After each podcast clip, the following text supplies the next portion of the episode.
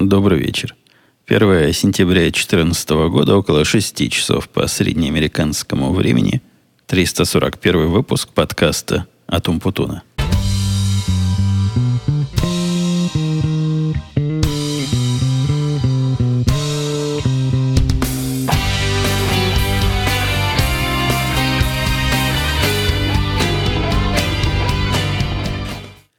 Несмотря на понедельник, который, казалось бы, день тяжелый, на самом-то деле сегодня наоборот. Потому что сегодня выходной, и я даже устал три дня подряд отдыхать. Это, это как-то непривычно. Так руки чешут чем-нибудь заняться по работе или по каким-нибудь своим проектам, но я их взял, руки взял себе в руки и пошел с вами пообщаться. День труда – это праздник, он, по-моему, первые выходные сентября, ну, нечто типа 1 мая, и, я так понимаю, День солидарности местных капиталистических трудящихся. Сегодня даже в центре нашей деревни был парад, на который мои девочки собирались пойти, но не получилось. Во-первых, им не очень хотелось, то есть им очень хотелось. Но им была лень просыпаться. А тут такой повод был, дождик моросил. И вот, э, используя дождик в виде повода, в виде причины какой-то, они продолжили дальше спать и на парад не пошли. Сейчас попробовали поехать на урок рисования, хотя есть сомнения, работать ли наш кружок рисования сегодня открыт. Все-таки праздник. Но по праздникам здесь не совсем так, как мы с вами привыкли по праздникам. Праздник это когда магазин заколочен, там амбарный замок висит, и понятно, все закрыто, ничего не работает. На многие праздники здесь все вполне себе работает.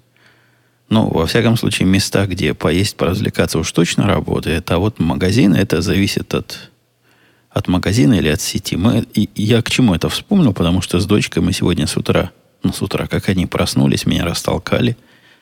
Я давно ей обещал купить какой-то новый, а особо продвинутый, модный среди девчонок-подросток скейтборд – я не знаю, чего в нем такого, в этом скейтборде. Я его, честно говоря, в глаза не видел, но вот самый правильный, самый нужный, стоит каких-то 150 долларов.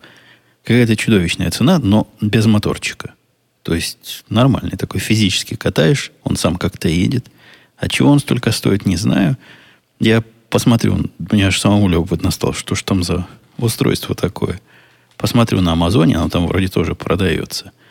А пока мы забили с дочкой, сегодня мы приехали, а там такой большой знак висит на магазине этих спортивных товаров. Сегодня мы закрыты, извините, приходите завтра. Вот завтра мы с ней забили, сразу она из школы придет, если у меня ничего срочного по работе не будет, то поедем как раз обзаводиться новым скейтбордом. Что касается работы, то будет ли завтра что-то особо активное, не будет завтра что-то активного, Никто не знает, потому что работа у меня сейчас на перепутье. Мы находимся в ситуации, когда один большой проект закончили, сдали, и почиваем на лаврах от его продажи. Конечно, он мало раз продан, но это один из тех проектов, которые практически достаточно продать один раз, и уже будет хорошо. А уж если больше, то совсем прекрасно. Продать его многим тут некому, потому что потенциальных получателей можно по пальцам, ну, наверное, пару человек, если взять и пальцы сложить, то, вот, наверное, это будет потенциальный рынок во всем мире для этого продукта, но продукт не из дешевых. Так что в этом смысле все в порядке. На основании этого продукта мы собираемся дальше, глубже, шире. Но это такой подписной продукт, то есть это раз туда зашел, и после этого клиент у тебя навсегда на крюке. Даже не на крючке, а вот на гарпуне – не от того, что его как-то зацепил, а от того, что ну, важный продукт, правильная идея и превосходная реализация.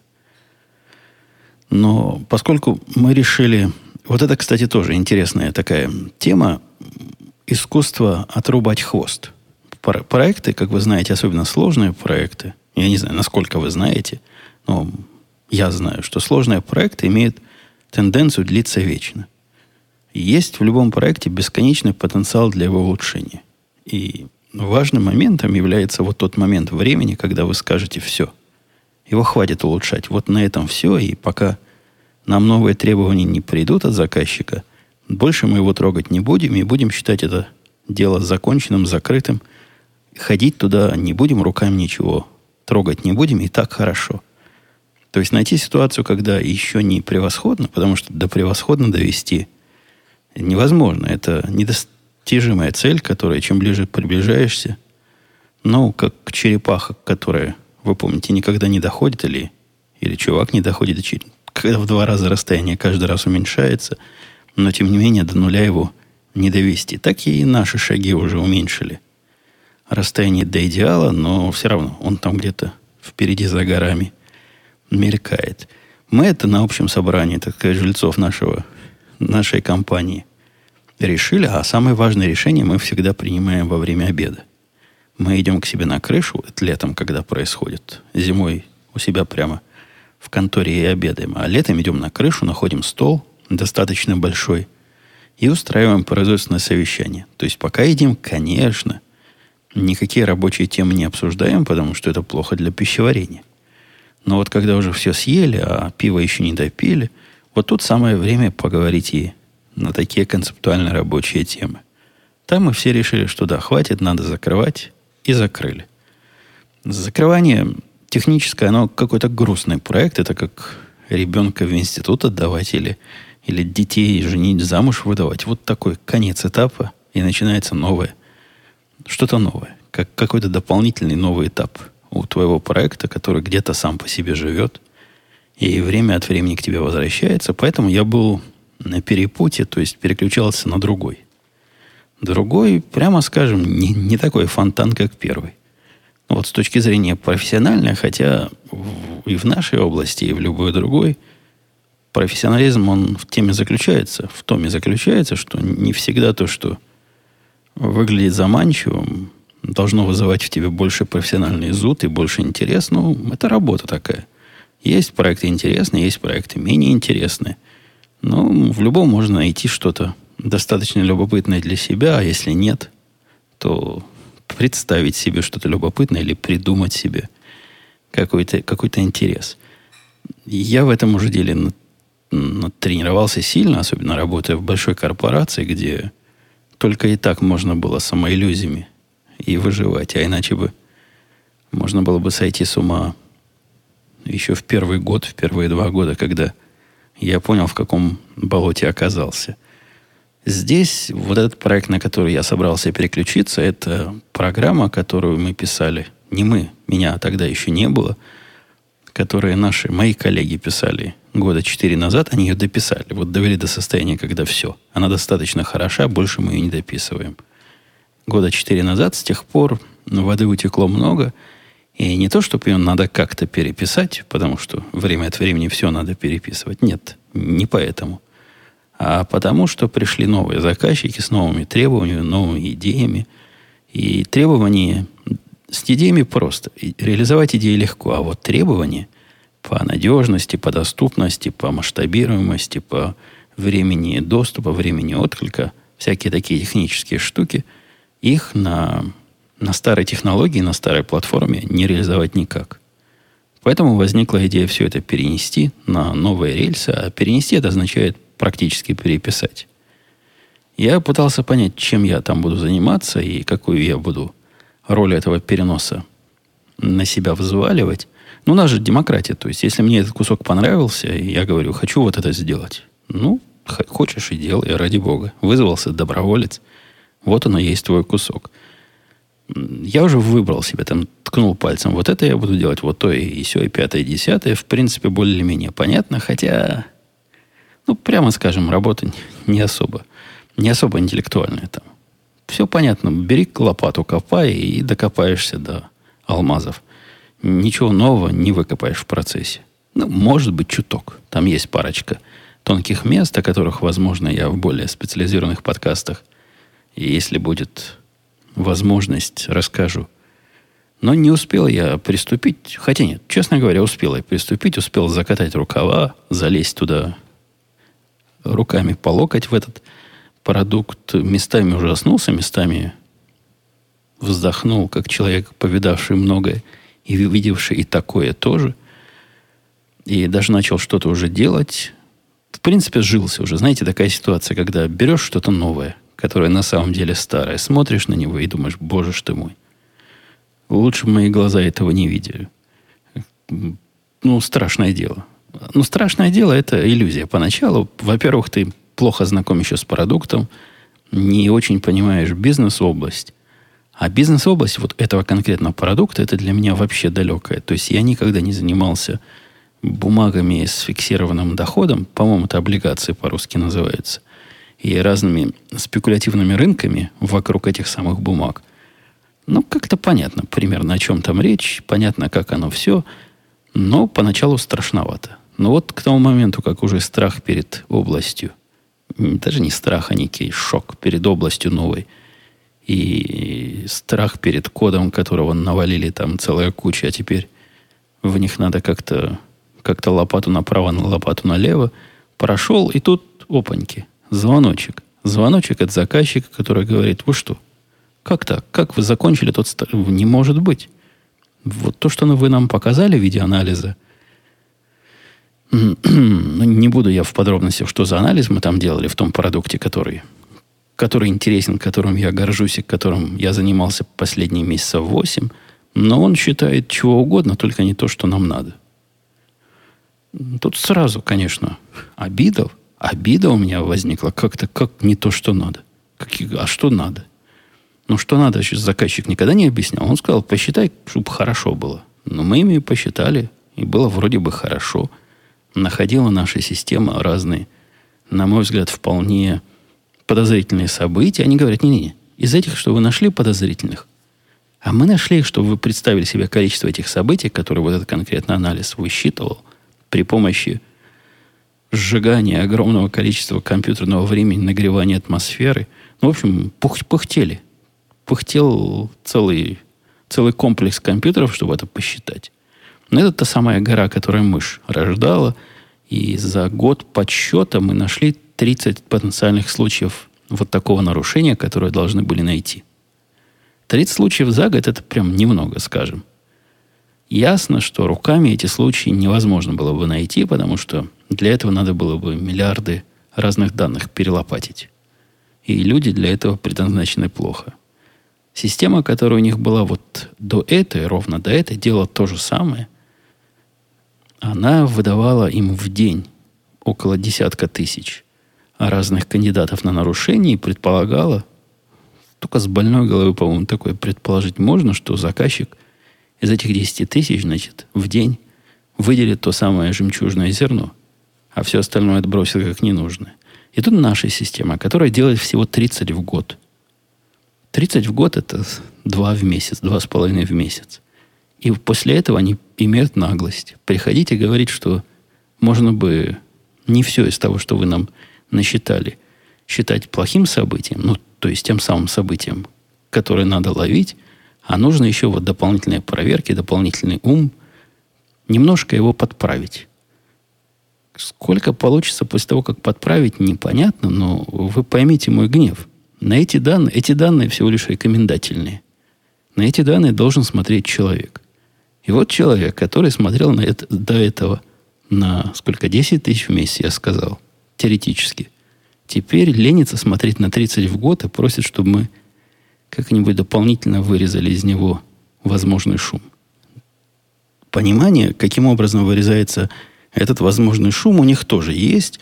Оно оказалось основано на неправильной интерпретации руководства. Мы же все свои анализы и все свои проверки делаем на основании каких-то официальных заключений и официальных бумаг и официальных рекомендаций от вышестоящих биржи надсмотрщиков. Есть тут разные органы, которые следят что при диком капитализме рынок не совсем уж распоясался. Но изучая вот это самое положение вдумчиво, мы со своим босс мой и я глянули на это, переглянулись и решили в конце концов, что мы стали вторым и третьим человеком в стране, который понимает, что же все это значит. Видимо, первый человек тот, который это положение писал.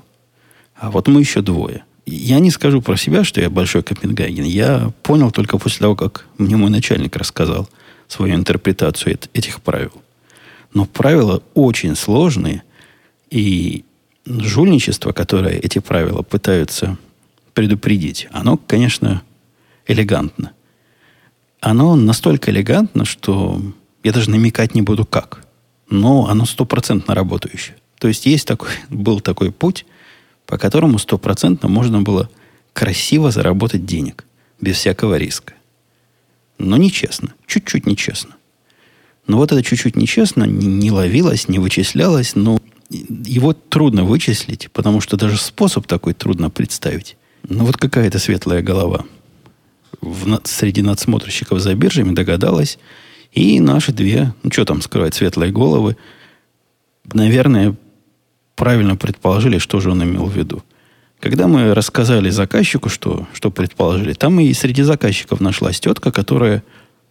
Мне показалось, что она почти поняла, о чем мы говорим. Ну, то есть у нее возникло уже ну, ощущение того, что их просьба о маленькой подкрутке нашего анализа на самом деле является ничем другим, как просьба все, что мы сделали, выбросить и заново написать, потому что вот эта интерпретация, которую мы вот сейчас раскопали, не имела ничего общего с начальным техническим заданием и теми общими словами, которыми они нас в свое время направили на, на неверный путь, как сейчас выяснилось.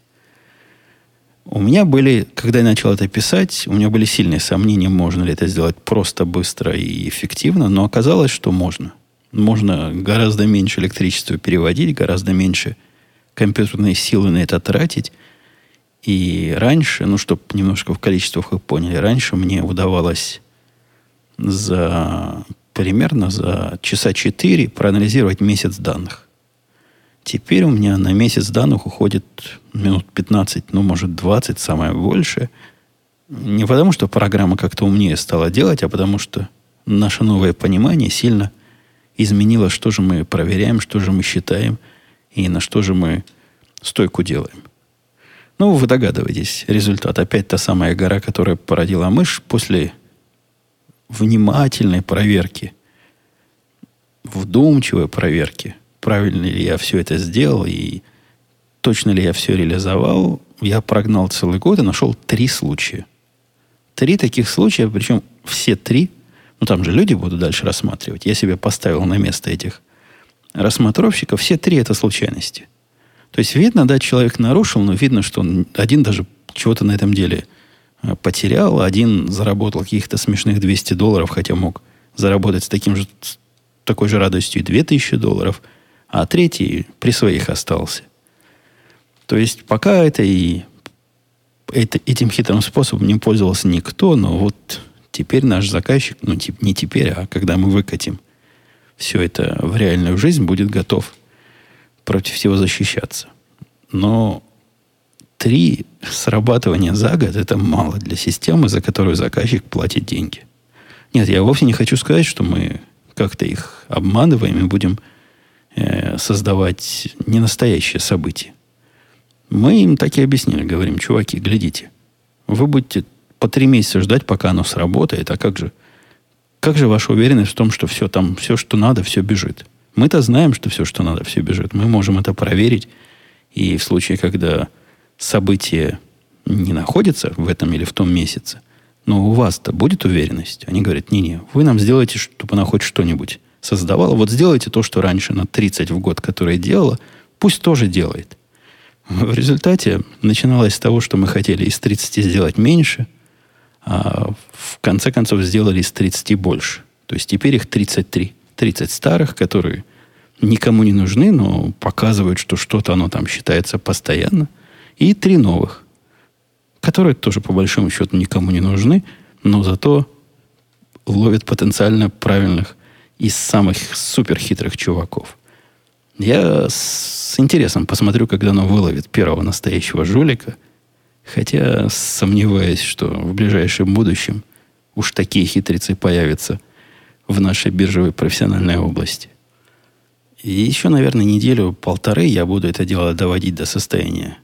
Можно дать людям живым и не бояться за результат, а потом обратно вернусь в то самое болото, ну не в то болото, в тот проект, к которому я уже почти привык, но тут надо будет этот шок переживать второй раз вхождения. Вот в то, в то самое, во что я, о чем я вам говорил выше.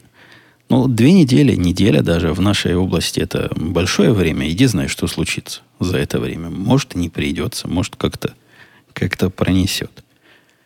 У меня на работе среди моих коллег возникло мнение. Одного из коллег, но он его растиражировал через других, они там у меня все ненормальные, в смысле супергероев. Ну, странная компания. Не помню, я вам рассказывал или нет, когда я пришел, они меня начали учить, как сервера называются, как системы называются. Они все называются по супергероям. И коллеги мои приходят в майках с супергероями. Ну, просто как Шелдон вот в теории Большого Взрыва. Ну, вот один в один. Такие же вот странные люди.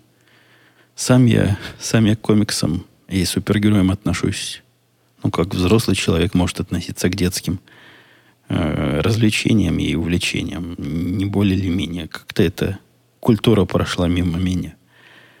А они в этом смысле, да, в этом смысле повернутые. И поэтому они мне нашли недавно суперсилу. Оказалось, что у меня суперсила, не поверите, в чем. Моя суперсила – это проводить переговоры с людьми живыми в той ситуации, когда никому, значит, с их точки зрения и в голову не придет переговариваться, а придет в голову только вздохнуть и согласиться с тем, что, ну, умерла так умерла. Это не, не от того, что у меня такие суперспособности в переговорах, а просто они еще более интроверты, видимо, чем я, хотя я тоже небольшой любитель поговорить по телефону с кем-нибудь и стать на свое и стоять на нем крепко. Но вот они меньше, чем я любители, и меньше, чем я умельцы. Пришли они к этому выводу после того, как у меня в течение двух дней произошел удачные переговоры с Apple, который, я об этом где-то рассказывал в одном из подкастов – который вне всяких сроков продлил нам на целый месяц э, их э, Apple Care, ну, вот эту поддержку на два года мы купили через месяц после того, как ее можно купить всем нормальным людям. Это я, по-моему, в радио Ти хвастался. А второй мой суперсильный элемент, это когда я позвонил Комкасту, своему провайдеру интернета, и поинтересовался, а доколе? Доколе я буду платить свои 100 там с чем-то долларов за бизнес-интернет в месяц, когда мой коллега, вот вновь пришедший теперь, платит те же самые деньги, но за интернет в два раза быстрее. От того же самого провайдера, с теми же самыми условиями, такой же, только в два раза быстрее. Моя начальная идея была, что ну просто план у меня какой-то старый, я вот на нем сижу, поэтому ему, значит, хороший, а мне, мне и этот хороший. То есть было у меня до, до момента моего звонка, по-моему, 28 скорости мегабит, а у коллеги было 50. И в этот момент это, по-моему, один из тех немногих моментов, когда я могу поругать Comcast, который ругает все, а я ругаю не часто. Но если ругаю, то вдумчиво из-за дела. В этот раз его могу тоже огульно ругануть. Тетка, которая мне попалась, она несла полнейшую хинею. Ну, это, это был разговор какой-то сюрреалистический, бредовый. Во-первых, она сразу мне сказала, что нет, ни в коем случае мою, мой план нельзя улучшить, потому что он такой. На мой вопрос, что ж он... Как же такой? Что ж, навечно он такой? Она говорит, да. Вот раз вы такой план купили, теперь вы с него никуда не можете деться. Но тут я попробовал включить свою суперсилу и сказал, ну как же так? Я лояльный заказчик, который с вами уже много лет. Я плачу вам эти самые деньги уже много лет, и вы меня наказываете за то, что я лояльный. Как мне добиться этого плана? Расскажите. Расскажите мне, какой есть путь. Она говорит, нет пути. Никак нельзя. Никак нельзя, сэр. Вот все. Чем я могу еще помочь? Ничем. Никак вашу скорость не увеличить. Будьте как дурак и дальше платить столько же, но за половину скорости. Я ее спросил, нельзя ли мне отписаться от вас, а потом подписаться заново? и получить этот самый новый план. Она говорит, нет, нет, нет, у нас тут компьютеры, они, значит, такое... Она даже какое-то слово такое использовала, которое, ну, на уровне между хитростью и жульничеством стоит, где-то на границе. Типа, значит, я жулик. И, и никак. Я говорю, ну, давайте без, без, без этого просто... У вас же есть второй тот план? Просто переведите меня на этот второй план, сколько мне будет это стоить. Ведь с самого начала, вы помните, был разговор, я плачу свои 105 долларов – Хочу за эти 105 долларов, сколько сейчас все современные получают. Она говорит, да легко. будет стоить 255. Я сказал, ну нет, спасибо, видимо, буду искать альтернативные пути. Повесил трубку и подумал, что-то в этой беседе было не так. Она, во-первых, как-то быстро слишком отвечала. Она ничего не проверяла. Когда я сказал, а это что, у вас акция такая одноразовая, вот за, за дешево много давать, она ничего не проверила. Ну, неужели она помнит все эти акции? Подумал я и решил набрать еще раз, и попал совсем на другую тетку. Это я высказал то же самое, она говорит, да, так, конечно, какие проблемы, сейчас перенесем. В течение пяти минут, это вторая, на том же самом телефоне, ну, вы знаете, там такой рандомайзер, то на одного попадешь человека, то на другого. Тетка делающая то же самое, видимо, в профессиональном смысле, сидящая на той же линии, ну, в том же колл-центре, сделала мне все, что я просил, без всяких вопросов и вообще без всякого удивления. За, за пять минут еще в конце извинилась, что, мол, они мне не сообщили, что можно мой план... Это мне стоило 2 доллара. Можно мой план за 2 доллара довести до состояния, когда он будет работать в два раза быстрее, чем работал до этого. Конечно, можно было бы мою суперсилу и дальше применить, и наверняка можно было бы с них слупить каких-то денег за, за их вот такое разгильдяйство. Почему не сообщили? Как так? Верните. Но тут уже трудно. Во-первых, мой счет менялся, то, и, то за него работа одна платила, то за него работа другая платила. Сколько и кому возвращать, непонятно. Целое дело. Ну, во-вторых, и деньги маленькие. Там, в общем, овчинка выделки не стоит – и время потраченное, вот тут бы уже, наверное, пошло настоящее время. Наверняка можно было бы додавить. Но время не окупило бы себя. Но согласитесь, какая наглость. Мне первая тетка нагло врала в лицо. Я даже после этого разговора сел заполнять форму обратной связи, чтобы пояснить Комкасту, мол, нельзя в лицо врать. Ну, нельзя заказчику. Либо тренируйте свой состав – своих, своих работничков, либо, либо они специально врут. Ну, так руки до конца и не дошли написать все это. Ну, вот вам, вам пожаловалось. Так что моя суперсила, видите, уговаривать людей делать то, что, оказывается, они должны были бы сделать и так, без всякого моего звонка. Но суперсила моя дала сбой в случае общения, которое редко у меня бывает, но от этого оно еще более приятное, с производителями нашими отечественными то есть тот самый отечественный производитель, я занялся у себя тоже импортозамещением. Да нет, серьезно говоря, понадобилось мне купить одну программу, которая позволяет смотреть э, онлайн-телевидение. И, собственно, я ее уже один раз покупал. Но поскольку это бизнес такой особый, бизнес по-русски, то, что я уже заплатил, оказалось больше нерелевантно – Потому что автор решил старую программу закрыть, а новую программу сделать. Ну, ясное дело, при этом деньги надо платить заново. Ладно, деньги небольшие, мне не жалко. Подписка там стоит, не помню сколько в день, но какая-то подписка. Перевел я автору деньги, куда он велел. Там у него был такой, такая формочка ввода и оплаты денег, которая не работала. То есть говорил, не, что-то не так на стороне автора, не могу перевести – Попробуйте руками. Намучился я этим Яндекс деньгами, пока понял, где там кому-то переводить, но смог. Перевел, ни ответа, ни привета. Но я так подозреваю, что после того, как ему деньги переводишь, приходит какое-то сообщение, мол, дружище, у тебя новый заказчик, надо как-то с ним пообщаться, рассказать, что делать дальше. Нет. Пока ему письмо не написал, и тоже с трудом нашел, как же ему написать письмо. Никаких контактов автора нет нигде. Только никнейм на форуме. Ладно, написал ему письмо, он мне через день ответил, что да-да, извините, я не читал свой имейл. Ну вот вам, значит, код, заходите туда-сюда, все будет работать. Ладно, зашел я туда-сюда, ничего не работает. Ну, не работает вообще ничего. То есть, не, включаешь, не работает. Продукт этот технически весьма мудреный и рассчитан на молодых и юных, у которых времени много – и они на просторах интернета, видимо, сами должны накопать пасконное знание, как же его включить. Его даже включить, знаете, без пол-литра не получится. Ну, взяв себя в кулак, все свои три образования, все два образования, все образования, что есть, взяв в кулак, я как-то ее запустил, как-то представил чего ей еще может понадобиться, включаешь, не работает. Написал я автору, говорит, не работает. Нельзя, нельзя, ли, нельзя ли починить? Или отправьте меня на инструкцию, как это сделать правильно, все мои странные телодвижения.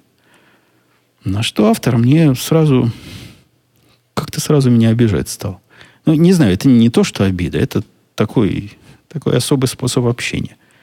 Но вдруг на ровном месте с человеком, который вот ему вчера, позавчера заплатил, мирно ждал продукта, не получил продукта, потом ему вежливо написал, нельзя ли продукт. И после этого человек говорит, ваш продукт не работает.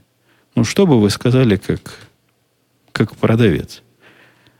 Он не сказал, иди подальше, ты деньги мне принес, ты мне больше не интересен. Нет, он это не сказал, он просто намекнул. Намекнул он так, говорит, ну, нельзя же так, сказал он. Там есть форум, идите его читайте, там все написано. Вы себе, если представляете, что такое форум, вы знаете, это набор бессистемной информации, где одни люди спрашивают, другие им чего-то отвечают. И вот этот конкретный форум, куда он мне послал, содержит около 70 страниц убористого текста. Куда идти? Что читать? По какой причине мне читать надо? Ну, я ему привел сообщение об ошибках его программы, рассказал, как она не включается, чего ей не хватает, и в ответ на это он мне написал еще одно таинственное сообщение, после которого я решил прекратить а, всякое общение, потому что ну, уже мой мозг начал пробуксовывать. То есть настолько мы с ним, видимо, на разных волнах. Он мне сказал, ну, как я вам и выше передал, идите в форме, почитайте. Но сам я вам... Он даже не сказал, что помочь не могу. Он сам сказал, я сам ей не пользуюсь. Потому что у меня сейчас то ли компьютера нет, то ли только Linux, или то ли только Windows. Чего-то у него нету, поэтому он сам ей не пользуется. Поэтому лучше, чем послать мне форум, он ничего предложить не может. Но дальше было бессмысленно, конечно. Вести наш диалог, да, моя суперсила здесь совершенно не выдерживает. Это какой-то криптонит, да, по-моему, это назывался. Ну, в общем, то самое, что любого супергероя всегда же есть такая штучка, которая любого супергероя положит на лопатки. Вот вот этот русский чувак, у которого теперь нет компьютера, он не может запустить свою программу, поэтому не может оказать поддержку заплатившему пользователю. Он оказался для меня тем самым криптонитом. А тут недавно, будучи в магазине барахла, который назывался раньше Tiger Direct, а как теперь называется, не помню, его покупали, продавали, или он кого-то покупал, продавал – это такой магазин, в котором продается относительно не новое компьютерное всякое железо, но оно еще не дошло до уровня просто, чтобы выбросить. То есть иногда там что-то по дешевке можно купить более, более-менее пристойное и достойное. Но если там телефоны какие-то вы понимаете и интересуетесь, то там окажутся телефоны даже не прошлого поколения, а позапрошлого – если жесткие диски, то то же самое. Ну, и, и все вот такое. Все примерно компьютерное, электронное, электрическое. И там я увидел лампочки, которые... Лампочки, LED-лампы. Я жаловался на то, что у меня в, в комнате четыре лампы эти горят, и их можно не включать, можно не выключать, потому что разницы большой нет. Они все так тускло горят, все четыре вместе взятые, что разницы, ну, не заметить. Да, вечером, конечно, с ними лучше, чем без них, но это просто Просто не свет, а просто ужас. И тут я увидел лампочки, на которых написана новая технология, и чего-то я про них читал. Я не могу вам, если вам очень хочется, я, конечно, могу пойти на сайт магазина, если вы будете вопрошать меня в комментариях и найти, что же это было. Но я про них как раз недавно читал в интернетах, и там хвалили. Говорят, наконец-то лет лампы эти стали не такие чудовищно страшные, как раньше. Кроме того, на этих было еще написано, что они дружат с реостатом. А у меня свет тут с крутилочкой такой включается, электронной. Ну, я купил почему-то три штуки. Я забыл, что у меня тут четыре дырки. Купил три штуки, вкрутил. Ну, слушайте, вы знаете, на них написано, что они светят как 60 ватт. Эти лампочки реально светят как 60 ватт. Ну вот на самом деле они светятся как настоящие лампочки с ниткой накаливания. Прекрасный свет, теплый. Ну, я не знаю, его теплым, не теплым назвать. Я в оттенках цвета не специалист, но светится как, как нормальная лампочка. Эти три лампы засветили мою вторую на первильскую студию до такой непривычной яркости, что мне пришлось вспомнить, как этим мариостатом покрутить, чтобы сделать это не так ярко.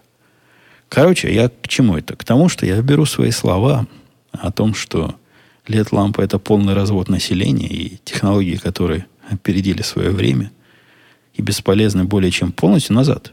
Вот эти лампы, которые сейчас, может, их уже научились делать, может, не, не те попались, не знаю. Но вот эти, вот эти, что продаются в магазинах сейчас, хороши и полностью готовы к домашнему потреблению. Еще из новостей, о которых слушатели радио Ти уже, конечно, в курсе, приходили ко мне вчера обновлять э, мой DVR. Не знаю, как это, как это по-русски, не знаю. Ну, DVR, он и есть DVR. Цифровой видеомагнитофон. Хотя молодому поколению слово видеомагнитофон, наверное, дальше, чем слово DVR. Штука, которая позволяет записывать программы, а потом их просматривать, она совмещена на самом деле с другими функциями, потому что коробка это от провайдера с не сотового, а спутникового телевидения. Называется эта штука Hopper и позволяет подключить ну, сколько угодно телевизоров, там такие выносные коробочки. У них там все, по-моему, более-менее сделано с точки зрения общей архитектуры. То есть есть одна главная коробка, к ней можно подключить либо много маленьких, а каждый маленький телевизор, либо многоранговую сеть такую сделать. То есть такая средненькая коробка, которая будет на маленькие раздавать. Но это если вам совсем уж многоступенчатую надо архитектуру себя построить телевизоров. Поскольку у меня телевизоров всего 4, ну, 5, но пятый не подключен стационарно, который вот здесь стоит в, на Первильской студии, а смотрит телевидение через интернет, мне понадобилась вполне понятная мне же конфигурация, которую пришел чувак, почти не помешал записи вчера, позавчера подкаста «Радио Ти». Как раз вот мы сказали, что до свидания, дорогие слушатели. И примерно в этот момент он и пришел ставил чего-то там, крутил долго. Как-то они все это долго делают. Ну, ладно, ведь за, за визит заплачено. То есть не, не сколько времени он будет это делать. Мне его услуги обходятся в 90 долларов. И это стоимость, значит, установки нового хоппера этого. Хоппер этот, конечно, крутая вещь, но видно, что технологии в бытовых устройствах сильно по дружес, дружественности, дружественности отстают от э, тех же технологий на телефонах или на компьютерах, на планшетах. Он такой, как, как топором тесанный.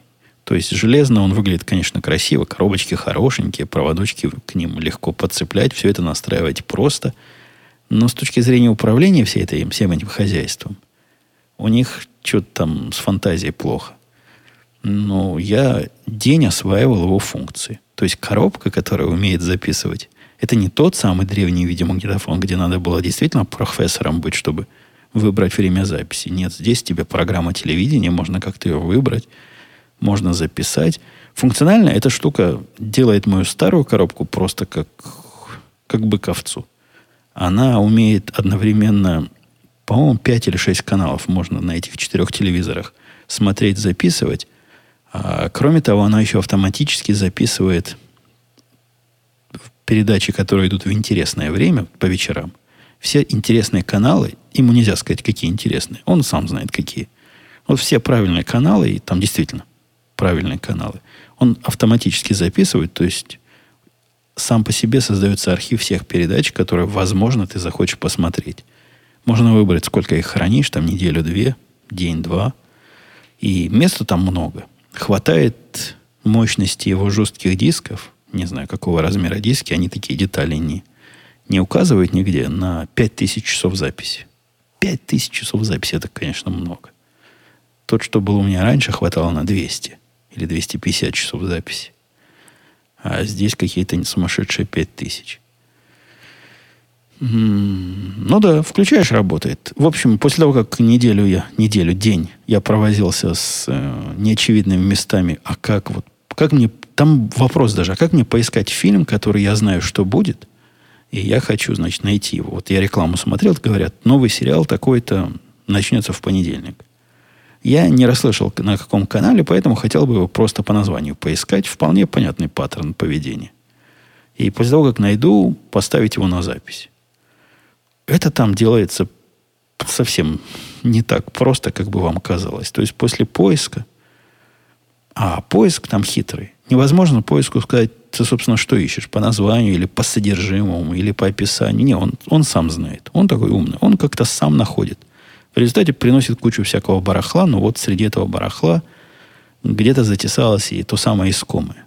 После того, как вы на это искомое кликнули, оно говорит «готово». То есть он пытается быть дружественным. Говорит «готово, все готово». Если потом внимательно в кишочки пойти и посмотреть, что же готово, оказалось, что он запишет один эпизод этого шоу. Один раз. Я хотел подписаться на все новые эпизоды, но запишет один раз. Это можно поменять, все это делается, но ко всем этим странным изгибам мысли их дизайнера надо, конечно, привыкнуть. И прошлый был, прямо скажем, не фонтан. Ну, во-первых, к прошлому я привык, а во-вторых, прошло с тех пор, как прошлая коробка ко мне попала лет пять. Ну, за это время в мире построения программ многое улучшилось. Можно было бы чему-то научиться. А похоже нет. Эти чуваки какие? Производители GPS для автомобилей, судя по всему, скорее вымрут, чем чему-то научатся. Что я тут э, задержался с вами. Сколько можно? Давайте быстренько попросим попросим меня прочитать некоторые из ваших вопросов и попытаемся на них ответить. Костя спрашивал, Евгений, а куда делся тот варяг, который обещал все на C++ переписать? Ну, я уже рассказывал пару выпусков назад. На мой вопрос, а где же новая система, коллега, с которым я беседовал, как раз истерично посмеялся и э, пояснил мне, что раз я такие вопросы задаю, значит, я вообще в жизни ничего не понимаю и нюх утратил. Никакой системы нет, не было и никогда не будет. Варяг остался, а, а системы нет. Она не на C++ была, но неважно. Но варяг все равно остался, а системы все равно нет. Score спрашивал. Доброго времени суток. Спасибо, спасибо огромное за ваши труды. Хотелось бы спросить насчет вашего аудиодневника. Это он так подкаст обозвал. Преуменьшил ценность общественно-политическую этого подкаста, назвав его унизительно аудиодневником.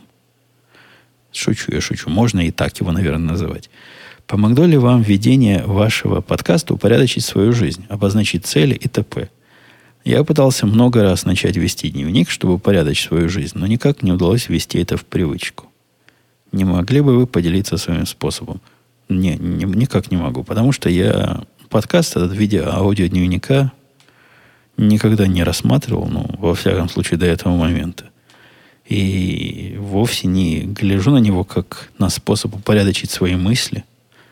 Наоборот, я их стараюсь как-то как разбавить меньшим порядком, донося до вас. Потому что упорядоченные мысли, рассказанные в виде подкаста, наверное, будут довольно скучно и сухо звучать. Поэтому нет, мысли здесь прыгают. И это, это часть задумки. Они так и должны прыгать. Это нормально. Ничего они мне не помогают и ничему они не мешают, они для другого. Это какую-то другую мою необходимость этим самым общением покрываю, а, а вовсе не необходимость в упорядочивании чего-либо.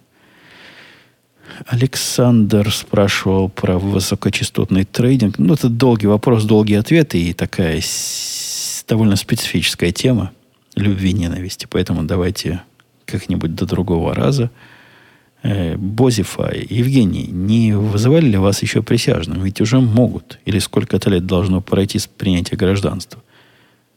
Э, не могу подробнее, как просит Бозифай, рассказать про эту тему, потому что, да, меня присяжным вызывали, и слушатели подкаста самых-самых старых, ну, много лет назад выпусков, помнят, как я отбивался от э, бывания, от, отсиживания штанов в суде, потому что не имел права не был я тогда еще гражданином, объяснял им, это было трудно, этой бюрократической системе объяснить. Ну, там ощущение было, что я пишу письма или звоню, отвечает компьютер, а потом еще раз компьютер присылает ответ о том, что ваши причины рассмотрены и не признаны уважительными. Ну, что бред полнейший, поскольку ты должен быть гражданином. Отсутствие гражданства – это не то, что повод не пойти в жюри. Это Присутствие гражданства – необходимое условие. чтобы хоть о чем-то с тобой разговаривать. Нет, я зарегистрированный избиратель, то есть я у них в базе данных. Если надо, меня найдут. И, ну, если пришлют, посмотрим, буду ли я отмазки лепить в этот раз. Или пойду, пойду в жюри, или не пойду. Не знаю, может, даже и пойду. Будет потом о чем рассказать, чем поделиться. Добрый день, Евгений, писал Виталий. Спасибо вам за подкаст и мысли, которые наводят порядок в голове.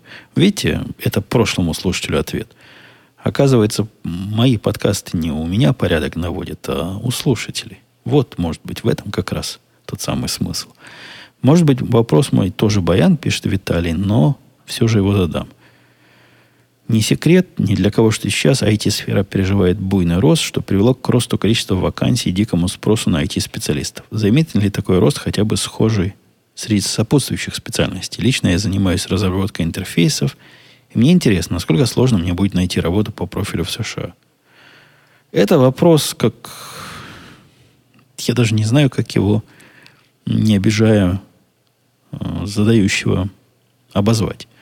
Невозможно ответить на вопрос, будет ли мне легко найти работу в США по такой-то профессии. Нет, по каким-то профессиям наверняка возможно. Вот если, допустим, вы доер, механизатор, то, наверное, другие доеры-механизаторы могут вам ответить. Хотя, возможно, очень может быть, что я преуменьшаю сложность рынка труда и разные вариации этих самых механизаторов и дойеров. На рынке высоких технологий специальность мало о чем говорит, а много о чем говорит ваша квалификация, опыт, и от этого и возникает востребованность. Конечно, когда такое безрыбье, как сейчас, то любой, кто двигается и у кого две руки – и хотя бы одна нога, он уже кандидат на работу. И, в общем, это распространяется не только на корневые специальности, да нет, и разработка интерфейсов очень, очень, очень высоким спросом пользуется. Я как-то как раз искал кого-то, кто может проконсультировать по интерфейсам. И пока как-то...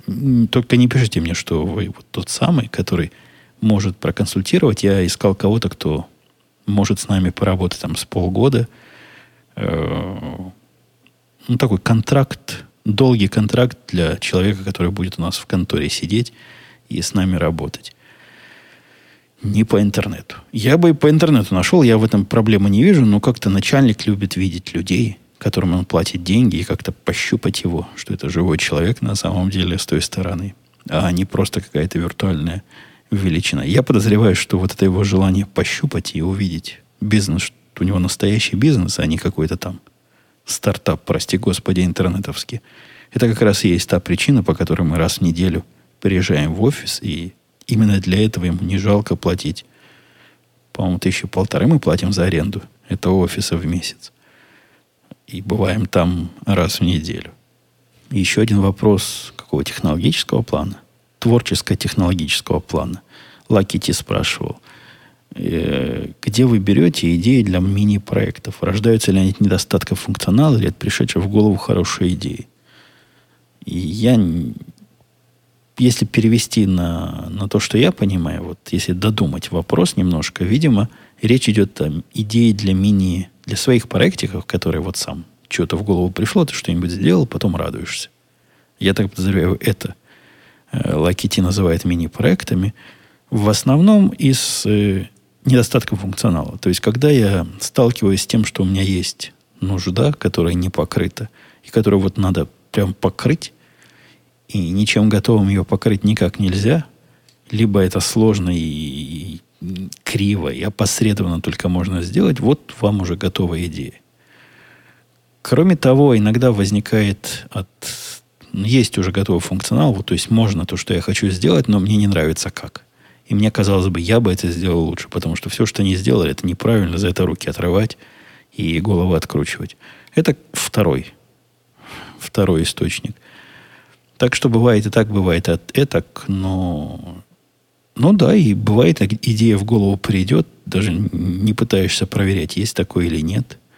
выходные над этим что-то делаешь, делаешь, а потом раз, а, оказывается, такое же есть, и однажды у меня было, я делал, делал, делал, а потом смотрю, что-то знакомое получается. Оказалось, что я такой же лет пять назад тоже пытался делать. Так что умные идеи иногда приходят в одну и ту же голову больше, чем один раз. Следующий вопрос от э, Александра, который спрашивает мое мнение, как вы относитесь к идее выставить архивы своих прошлых подкастов на продажу, как это сделал Росновский, например. Лично я считаю, что это негативно скажется на популярности отпугнет новичков, не готовых платить 39 долларов за подкаст совершенно незнакомому человеку. Хотелось бы услышать ваше мнение по этому вопросу. Э-э- ну, тут вопросы и мнения, да? И у меня нет никаких планов выставлять свои архивы на продажу. Это раз. Во-вторых, кому нужны архивы, я тоже с трудом представляю. Ну да, когда между выпусками проходит много времени, возможно, особо энтузиасты идут и слушают архивы. Но я не питаю тут особых иллюзий по поводу нетленного материала, что я порождаю. И сильно сомневаюсь, что кто-то из тех, кто уже слышал подкаст пять лет назад, пойдет в архивы его переслушивать. Короче говоря, мне не кажется плохой идеей Росновского брать за архивы деньги – а мне она кажется бессмысленной. То есть, ну, заработает он от трех, от пяти слушателей, не знаю, 39 долларов за, за доступ. Как-то это деньги небольшие, возни много, мороки с этим больше, чем, чем прибыли. Я... Мне, мне оно не надо... Во-вторых, деньги маленькие. А, во-первых, деньги маленькие, а во-вторых, лень с этим совсем возиться. Так что не волнуйтесь, никуда эти архивы не деваются – никуда не пропадут, хотя ничего не имею против разных способов монетизации. И в жизни не кину камень или палку в того, кто пытается хоть как-то монетизировать. На производство подкаста, ну, реально уходит время и сила, и эти силы и время можно потратить на что-то другое, так что я авторов вполне понимаю и полностью разделяю все попытки хоть хоть как-то вернуть себе затраченное. И я возвращаю себе затраченное не деньгами, а вот удовольствием от общения с вами. Удовольствием чтения иногда умных комментариев. Хотя это удовольствие время от времени, конечно, разбавляется странными людьми, которых я... Некоторых я прямо сразу убираю из круга своего общения. Там появился у меня в комментариях человек, который... Что же он такое спросил? После чего он сразу пропал – ну, то есть, после нажатия мной кнопки он пропал. Какой-то то ли анекдот он рассказал, то ли спросил мое мнение по поводу того, что э, то ли слуха, то ли факта, когда к умирающим приходят э, раввин, и раввин ему на ухо говорит, у тебя еще пять минут, чтобы перейти в правильную веру, в христианство. Там какая-то такая длинная идиотская история была, или анекдот такой идиотский, с каким-то запашком. Я не то, что пугаюсь, я стараюсь держаться подальше от людей, которые настолько чуждо мне мыслят. Это как будто пришел человек с Венеры и начал что-то говорить. И я с таких людей, пока они не агрессивны, не трогаю, но когда они вот так активно э, привлекают к себе внимание, я стараюсь с ними разойтись по разным углам. То есть у него... Пусть он пишет другие подкасты, короче говоря. Еще один слушатель, который там на грани – он тоже спросил такое странное, мол, любите ли вы пить коньяк? Не любите ли? Когда вы перестали пить коньяк по утрам, у него был вопрос. Ну, вы попытайтесь найти его в комментариях, вы там точно найдете. Он, ну ладно, подскажу. Он привел какую-то, то ли Хава Нагила, ну, какую-то песню национальную нашу, и спросил, часто ли я ее слушаю по вечерам или по... Что-то вот такое странное. И после этого еще сильно возмущался, что я ему сразу сходу не ответил. Не все комментарии, это я к чему, приносят радость, хотя подавляющее большинство из них из вас. Люди очень адекватные и приятные в общении со всех точек зрения. Дмитрий писал, спасибо за подкасты, не раз они воодушевляли меня и фиксили настроение. В одном старом выпуске вы говорили, что либертарианцы напоминают вам коммунистов. Хотя говорят они совсем разные, но и те, и другие лгут, их идеалы одинаково недостижимы. Хорошо это запомнил, поскольку не раз цитировал эту фразу. А недавно вы сказали, что скорее разделяете либертарианские взгляды. У вас изменилась позиция или дело в том, что вам нравится либертарианство, не нравится либертарианцы? Да нет, ну, ну что Ну, вот это выдрано из контекста, ну, совершенно. Это был разговор у нас с Росновским, детали которого я не помню. Но это было сказано в контексте, что и у наших, у республиканцев есть какие-то свои завороты, и вместо их заворотов я бы кое-что от либер, либертарианцев бы взял. В таком было роде, а вовсе не в том, что я, задрав штаны, пойду бежать за этим комсомолом. Да не, ну что. И ни разу я не поменял, ничего не изменилось. Можете мою фразу и дальше повторять про либертарианцев и либертарианство, хотя я не помню, чтобы я его говорил, но, но Дмитрий-то не будет придумывать, наверное. Сказал я и такое. Чего только из меня не, не происходило за эти годы. Да, и сказав, что за эти годы я полез посмотреть, нет ли у нас очередного юбилея. Оказывается, у нас был. Может, мы даже его отпраздновали, я уже забыл. 5 июля юбилей этого подкаста. Я помню, что летом или осенью, где-то так. Лето-осень. Оп, стукнул по микрофону. А, да, оказалось, что 5 июля, а какого года? Дальнего какого-то года, 2005 года вышел первый выпуск этого подкаста. Ну, смотрите, если мы с вами дотянем еще до 5 июля следующего года, то это будет уж такой юбилей. Не то, что эти 9 лет это на дороге валялось, ни разу не встречал. Но десятилетний подкаст юбилея, и я о таких прецедентах и не слыхал. Не знаю, как вы. Ладно, давайте будем на этом с вами прощаться. Что-то я затянул сегодняшних разговоров. И подустал в процессе. Три дня отдыхал, а видите, больше, чем на час постоянных разговоров все равно силы не хватает. Надо, надо дальше тренировать языковую мышцу. Все, пока, до следующей недели услышимся.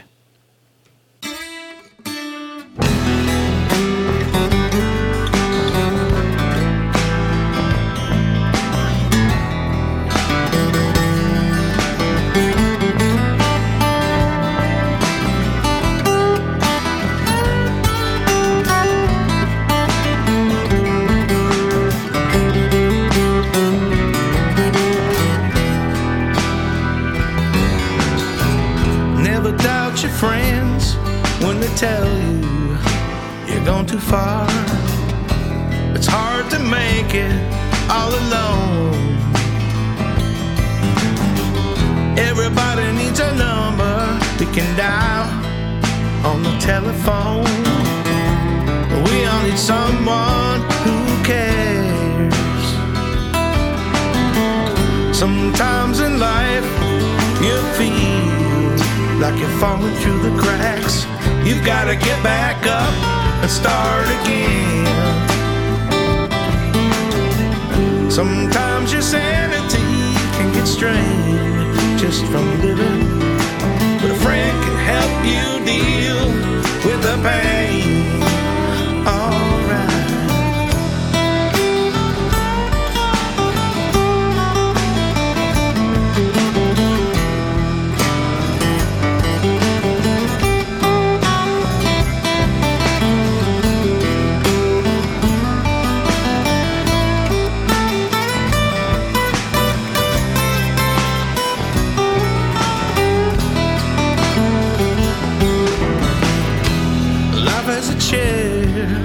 Surprises, not always good.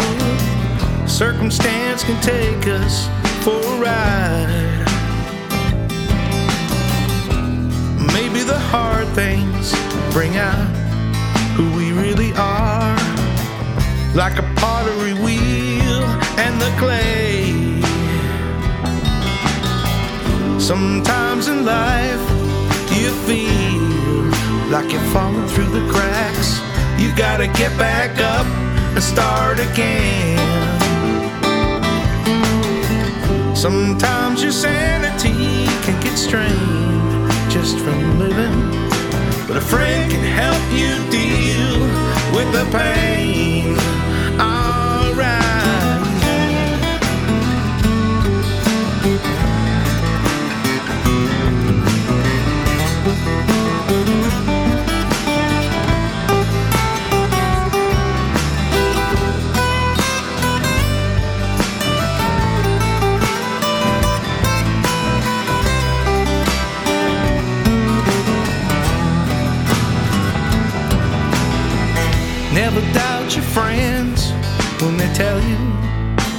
Gone too far.